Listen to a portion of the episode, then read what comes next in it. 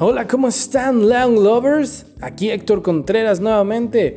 Hoy estoy lo que le sigue de feliz. ¿Por qué? Porque este es el primer episodio de este podcast que está presente en todas las plataformas más importantes de podcast.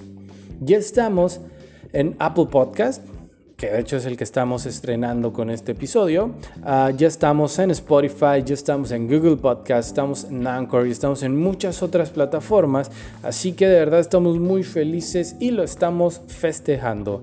Y por esta felicidad Recordamos que ya hablamos de varios temas muy muy importantes y muy interesantes como los land aeration, ah, como la fertilización y también hablamos de land irrigation. Pero nos falta hablar de algo muy básico, podar el césped.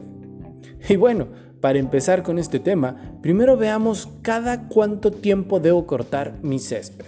¿Ok? Vamos a darle. Obviously, todo depende de cuánto crezca tu césped, pero más o menos debes seguir las siguientes reglas. Durante el verano, que es cuando llueve más, debemos cortar una vez a la semana el césped. Y durante la primavera y el otoño, Siempre que mantengas bien eh, irrigado, bien regado tu, jardín, deberás cortarlo dos o tres veces al mes.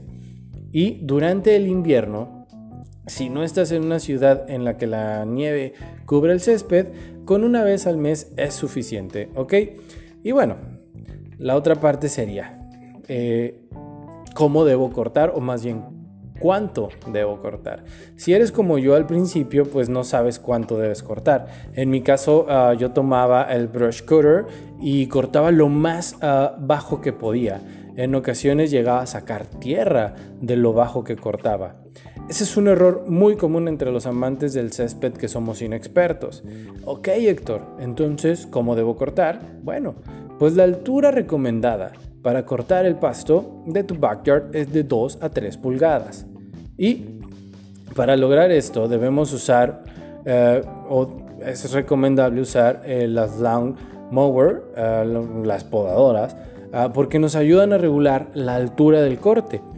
ya que las desbrozadoras, las brush cutter, están creadas más bien como para ayudarnos a quitar la hierba muy alta y para hacer algunos detalles en zonas del jardín cuando requerimos hacer líneas rectas y cosas así.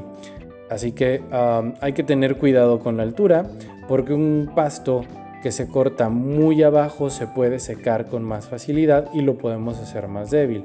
Y un pasto que se corta muy alto no va a tener suficiente firmeza para, hacer, eh, para tener una textura eh, bonita, adecuada. ¿Ok?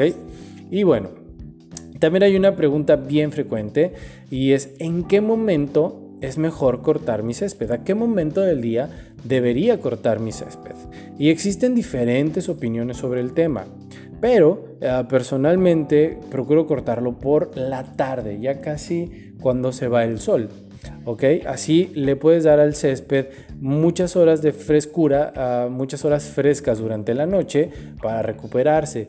Eh, porque, bueno, si lo cortas durante la mañana, el césped va a estar eh, recién cortado y el sol del mediodía pues lo va por sí solo el césped después de cortarlo sufrió estrés y sufrió vaya daño al final es cortar con el sol del mediodía se puede quemar más rápido.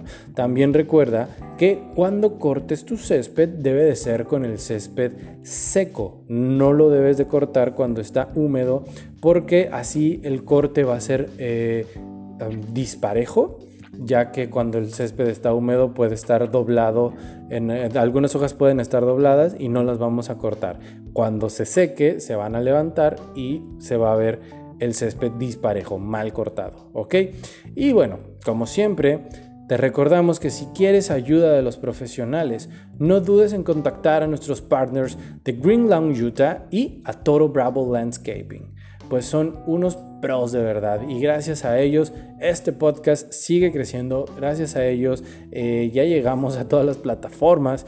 Y gracias a ellos hemos aprendido porque me han enseñado mucho del tema eh, de, de, eh, y bueno gracias a ellos es que esta comunidad de Lawn Lovers eh, alrededor ya de varios países y de varias ciudades existe.